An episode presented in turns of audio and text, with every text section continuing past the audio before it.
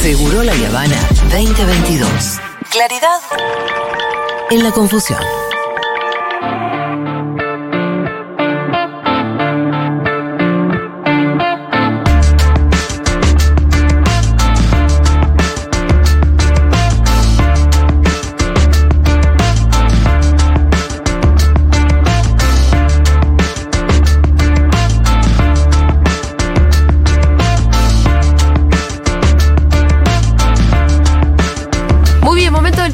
Salvatierra, momento de em, completar una columna que ya había empezado. Sí, criticando la película 1985. No criticándola No, mal, criticando. completando. Dale contexto. Darle más contexto del que tiene, que no tiene por qué tenerlo, pero te lo No, damos. pero por ahí, ante, la- ante el reclamo, ante el reclamo de más contexto, eh, nosotros te lo damos, no hay ningún problema. no hay ningún problema. Bueno, habíamos terminado, eh, eh, habíamos en el primer capítulo ah, hecho una descripción de lo que significó la dictadura militar y la perversidad que se cometió desde el Estado y la persecución que se hizo sobre determinados grupos de representantes de trabajadores, activistas políticos y demás, ¿no? Eh, al final de la dictadura militar, eh, envuelta en algunas internas eh, militares y con una economía que venía en picada, a diferencia de lo que piensa Luis Juez, y la democracia nos Sí. cambió la vida muchísimo. La- porque muchos se olvidan esto, la situación económica con la que termina el gobierno militar es desastrosa. Claro. Es desastrosa, no se vivía bien. Hay algunos diciendo, se veía para el carajo y ya arrancaba lo que era lo peor del neoliberalismo, porque de última los militares vinieron a implantar ese, ese- esa idea de, de la economía de mercado, ¿no? Eh, el derrumbe precipitado del régimen a partir de la derrota en la guerra de Malvinas apuró la transición democrática y activó mecanismos corporativos orientados a la cláusula de cuestiones de, de cuestiones de la responsabilidad por los crímenes cometidos. A este intento respondió la publicación del documento final de la Junta Militar sobre la subversión y la lucha contra el terrorismo. Claro, los militares antes de irse eh, emitieron un documento en donde dejaba claro, según sus intenciones, cuál debería ser el accionar o el correr en cuanto a la- al juzgamiento de estos delitos que habían cometido, ¿no? Claro, cómo los tenían que juzgar. Claro, eso fue la sanción de la ley 22.924 de pacificación nacional. Sí. Hablando de. Brandoni tiene una gran frase en Esperando la Carroza. Sí, sí, sí. Es Domingo de de recon- Reconciliación Nacional. conocida como la ley de autoamnistía. Ambas formulaciones consagraban la no revisión de lo actuado en la lucha contra la subversión. Y la segunda declaraba en el artículo primero, extinguidas las acciones penales emerg- emergentes de los delitos cometidos con motivación o finalidad terrorista o subversiva, desde el 25 de mayo de 1973 hasta el 17 de junio de 1982. A ver, ¿puedes volver? ¿Estás leyendo la norma? Sí. La- ¿Me la volvés a leer por fin? Lo que hacía la norma era. ah, la segunda norma, que es la ley de automistía, Sí. declaraba en su artículo primero extinguidas las acciones penales emergentes de, los delitos cometidos con motivación o finalidad terrorista o subversiva desde el 25 de mayo de 1973 hasta el 17 de junio de 1982. Los beneficios otorgados por esta ley se extienden asimismo a todos los hechos de naturaleza penal realizados en ocasión o con motivo del desarrollo de acciones dirigidas a prevenir, conjurar o poner fin a las referidas acti- actividades terroristas y subversivas. Cualquiera hubiera sido su naturaleza, una cosa de lo- cualquiera hubiera sido su naturaleza o, o el bien jurídico lesionado. Los efectos de esta ley alcanzan a los autores partícipes, instigadores, mirá lo que dice la ley. La ley lo que dice básicamente es, para- si cometimos delitos, si matamos, secuestramos, torturamos no pasa nada. a cualquiera que haya sido subversivo, Eh, ese. Eh, estamos perdonados. Claro, Pero, pero aparte, mirá cómo, lo, cómo los nombra, ¿no? Dice, esto alcanza a los autores, a los partícipes, a los instigadores, a los cómplices. Eh, está reconociendo un delito, Sí, nadie sí, es cómplice sí, de otra claro. cosa que no sea un delito. A los cómplices o encubridores y comprende a los delitos comunes conexos y a los delitos militares conexos. Todo. Todo eso había Fíjate qué dejado loco escrito. cómo eh, en la eso que decís, en, en los términos que usaron, Claro. eran absolutamente. Delictivos. eh, sí, sí. Porque Claro, uno puede ser cómplice de otra cosa que no sea un delito. encubridor. No, ¿De qué vas a ser encubridor? Instigador y encubridor, o sea, era una locura. Bueno, esto dejó escrito la dictadura militar cuando estaba terminando su mandato antes de recuperar la democracia. Sin embargo, la erosión de la legitimidad del régimen mili- militar hizo posible establecer mejores condiciones para la democracia. Apenas, apenas asumió en diciembre de 1983, el gobierno democrático de Raúl Alfonsín puso en marcha una batería de medidas que restituían la cuestión de la responsabilidad de los crímenes cometidos. Para ello, en primer lugar, elevó el proyecto de ley de derogación de la ley de facto de pacificación nacional, que alcanzó su sanción el 22 del 12 de 1983. Simultáneamente, Alfonsín sancionó los decretos 157 y 158 el día 13 del 12 de 1983, que dictaminaban el enjuiciamiento de los dirigentes de las organizaciones armadas y de la cúpula militar, respectivamente. Por último, mediante el decreto, 18 eh, el decreto número 187 del 15 de diciembre del 2083, de 1983, un diciembre movidito el de 1983, el Poder Ejecutivo daba creación, creo que a un hito que cambió toda esta discusión, a la Comisión Nacional sobre, Desa- sobre Desaparición de Personas, la famosa y conocida CONADEP, con el objetivo de esclarecer de esclare- del esclarecimiento de los hechos, la recepción de denuncias y de pruebas de los acontecimientos represivos. De esta manera, procuraba crear las condiciones institucionales para la creación de dos actos fundacionales para alcanzar un primer consenso en torno al imperio de la ley. El informe de la Comisión Nacional sobre la Desap- Desaparición de Personas y Juicio a las Juntas Militares. De acuerdo con su conformación, Bueno, pará, pará. sí. Primero, vamos por partes. Eh, entonces Alfonsín hace, dos hace un par de decretos. Sí, dos leyes y dos leyes y cuatro decretos. Que dice que, que cada cosa.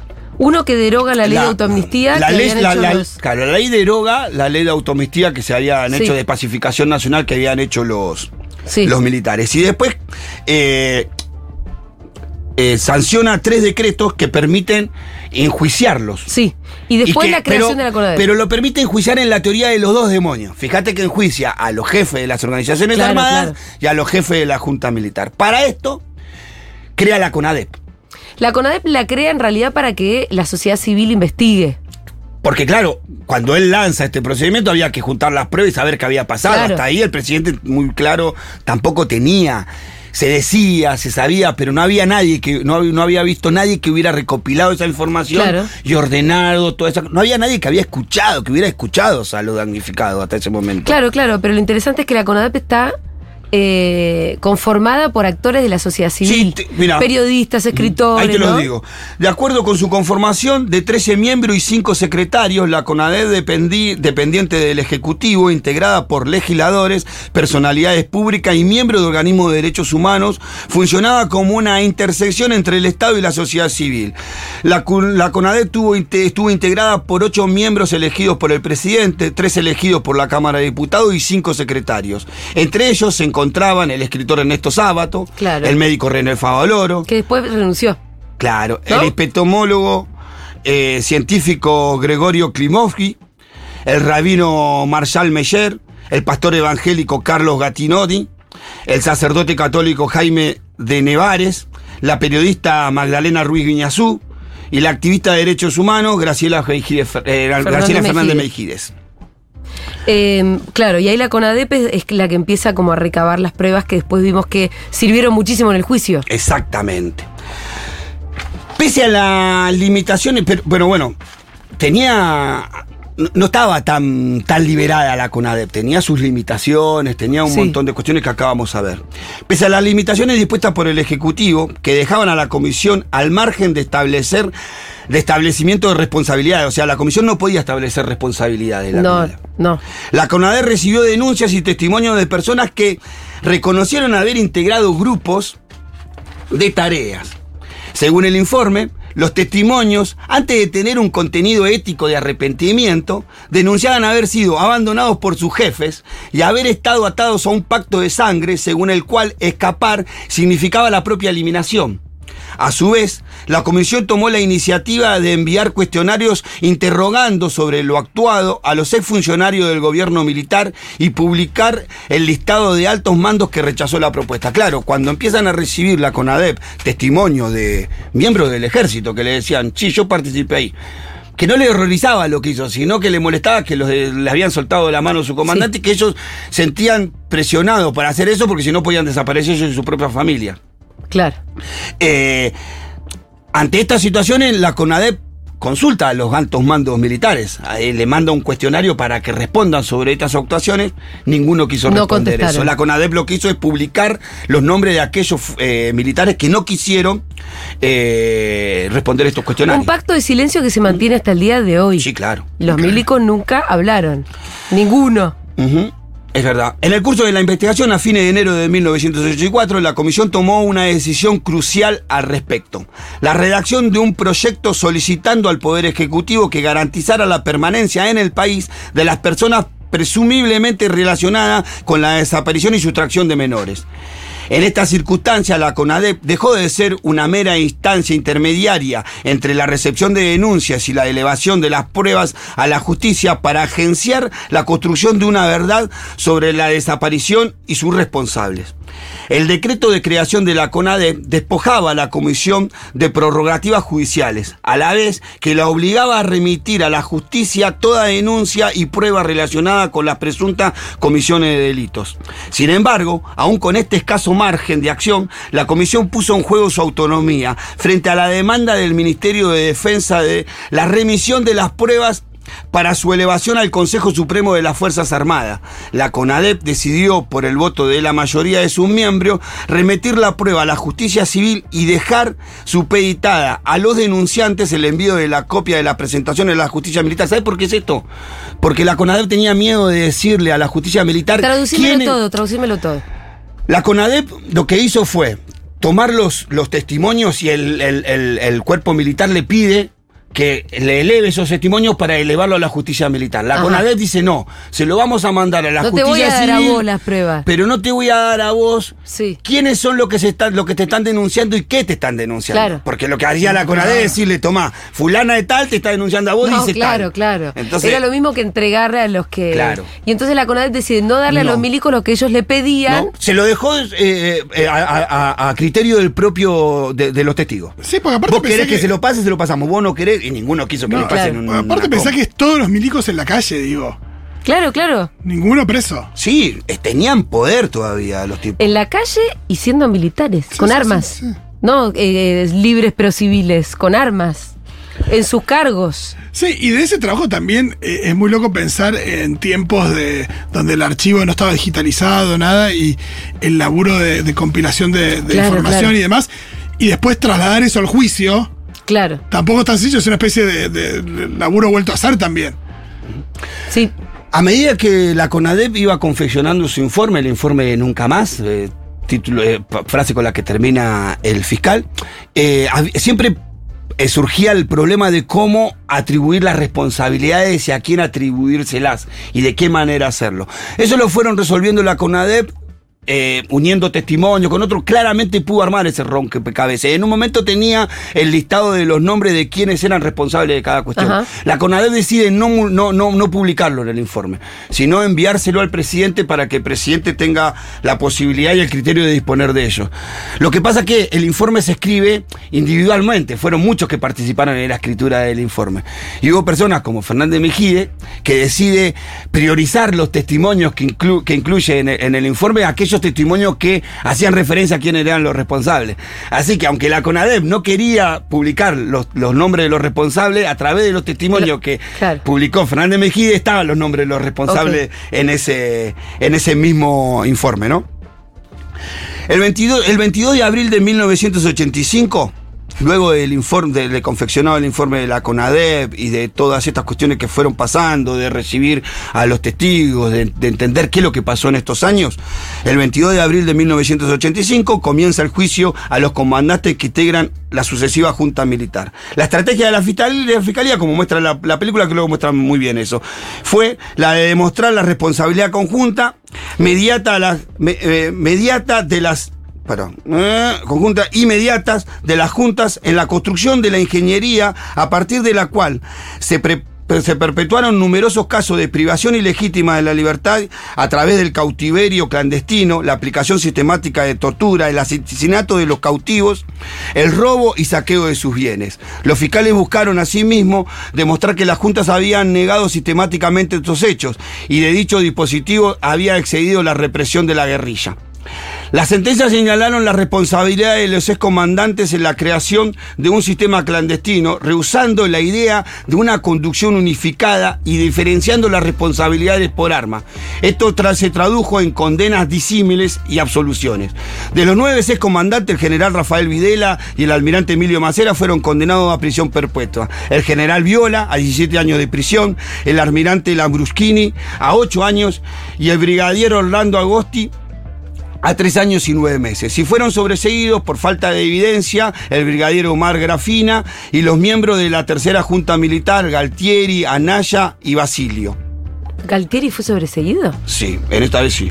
Al mismo tiempo, el punto 30 del fallo, que esto abre una puerta, el punto 30 del fallo extendió las responsabilidades penales a los oficiales superiores a cargo de las zonas, subzonas y áreas, así como a los grupos de tareas responsables de los operativos, vejaciones y asesinatos dentro de los centros clandestinos de detención. ¿Sabe lo que genera esto? envalentona al ejército para que empiece a ver los levantamientos que habían, porque los ejércitos pensaban que se iba a quedar la condena solo en los altos mandos. Cuando estos, el, el tribunal extiende la condena y empieza a juiciar a los responsables de la zona, o sea, empieza a involucrar a los que estaban adentro del Sí. Falcon, a los que secuestraban a la A los de gente, abajo. a todos. A pesar de la sanción de las leyes, hubo, eh, bueno, lo que, lo que terminó haciendo esto, bueno, levantamientos de, eh, militares, cuyo efecto inmediato fue la sanción de la ley punto final en 1976 Claro. y obediencia debida en 1987. Eso es lo que la peli no cuenta. Claro. ¿La peli las placas posteriores sí cuenta de eso o no? ¿De qué No cosa? me de- acuerdo. De las leyes de, de- impunidad. No, no, creo que. Ni lo menciona. Creo que no lo menciona, sí. Para mí la película cierra perfecto en el sentido de que dice que eh, ese juicio dio comienzo a una política, proceso. un proceso de memoria Claro. de justicia que Sí, incluye. que está interrumpido ahí igual. Sí, que, que, que, que incluye cientos de causas. Y, eh, no- no- creo Se- que no menciona puntualmente No, la se ley. salta, bueno, lo que termina pasando es que cuando la justicia quiere avanzar, no por los altos mandos, sino por los, eh, por los que vienen por abajo, eh, eh, empieza a haber levantamientos militares Claro. en todo lado porque todos, ninguno quería pagar lo que habían hecho. Claro, y, y- y la ley de obediencia de vida viene a salvar ese asunto. La ley de obediencia de vida, eh, primero la ley de punto final. No, claro, pero que la de obediencia de vida se refiere a los mandos Claro, lo que, lo- la, la- la ley de obediencia de vida lo que dice es que ellos eh, cumplieron orden. Claro. Y estaban bajo Por ese eso, cumplimiento de orden y no tenían otra cosa que cumplir las órdenes. Salvar a los mandos de, aba- de- de- Claro. de abajo. Y la ley de punto final fue promulgada el 24 de diciembre de 1976 por el entonces presidente Raúl Alfonsín y estableció la paralización de los procesos judiciales contra los imputados de ser autores penalmente responsables de haber cometido el delito de desaparición forzada de personas durante la dictadura. La ley de obediencia de vida también fue dictada por Alfonsín el 4 de junio de 1987 y estableció una presunción es decir, que no admitía prueba contraria, porque acá hice un, un término en, en- ¿Cómo es que se dice? ¿De qué? Iris et de qué Eh, latín. Latín.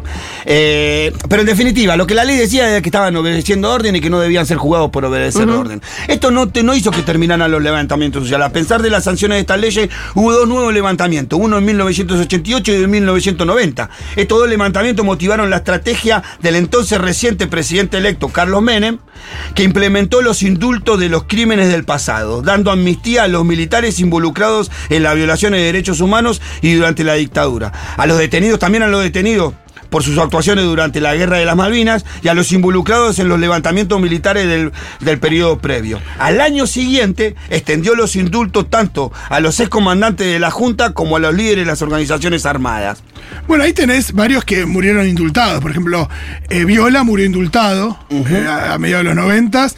Eh, Galtieri murió antes de, de las leyes de, de la derogación. Bueno, por, por ejemplo, Videla, Videla va preso del 85 hasta el 90. En el 90 lo indulta y queda libre hasta el 90, hasta hasta el 98. En el 98 está 15 días en casero y luego lo llevan a su piso de Belgrano en prisión domiciliaria y no vuelve a ir a prisión hasta el 2008. El año 2008 después volví a la presión. Eh, todo esto, todo, esta, todo esto, tanto el indulto como la ley de obediencia de vida y el punto final, todo esto supuso una cláusula de los canales de judicialización por más de una década. Son las 16. Uy, perdón. No Me pusiste falta un poquitito. audio. Tres minutos y lo Pero termino. no pusiste ni un audio. Ah, los audios. No sé, somos. No la apures, vamos a hacer No, otra. puedo decir una cosa, después hacemos otra, pero una sola cosa. Sí. Eh, esto, todo esto que está diciendo muestra la importancia de lo que pasó después de 2003. Sí, Claro. por eso quiero llegar hasta ahí. y- y no, y de lo Pero que no apures. Y de lo que pasó también en 2016 o 2017. Con, con ese, ese intento de, de vuelta a, a la impunidad. Digo, el 2 por 1 Por el 2 por 1 Bueno, sí, sí. es- ¿qué, la, ¿Qué hacemos? ¿Un capítulo 3 acá? Sí, sí, sí, claro. Bueno, si quieren podemos terminar con los dos audios del juicio, que es un- uno de los testimonios que se ve en la película y uno testimonio de Macera en cuanto a qué declaraban los que habían sido víctimas de la represión eh, de la dictadura militar y qué, qué postura tomaban los que habían llevado adelante esa terrible dictadura sangrienta en la Argentina. Arranquemos eh, la, la columna que viene con los audios. Perfecto. Dale. Dale. Gracias, Pitu. Y se terminó este Se programa. entendió, ¿no? Sí, se entendió. Al contra. Si no me decís, que yo me quedo preocupado. Dieguito Vallejo tuvo la puesta en el aire, Miru Schwarber y Maika, ¿cómo se llama el apellido de Maika? Maika González estuvieron en la producción, aquí en la mesa Fito Mendoza. Yes. El Pitu Salvatierra, yo soy Julia Bengolini y nos despedimos. Hasta mañana, chau.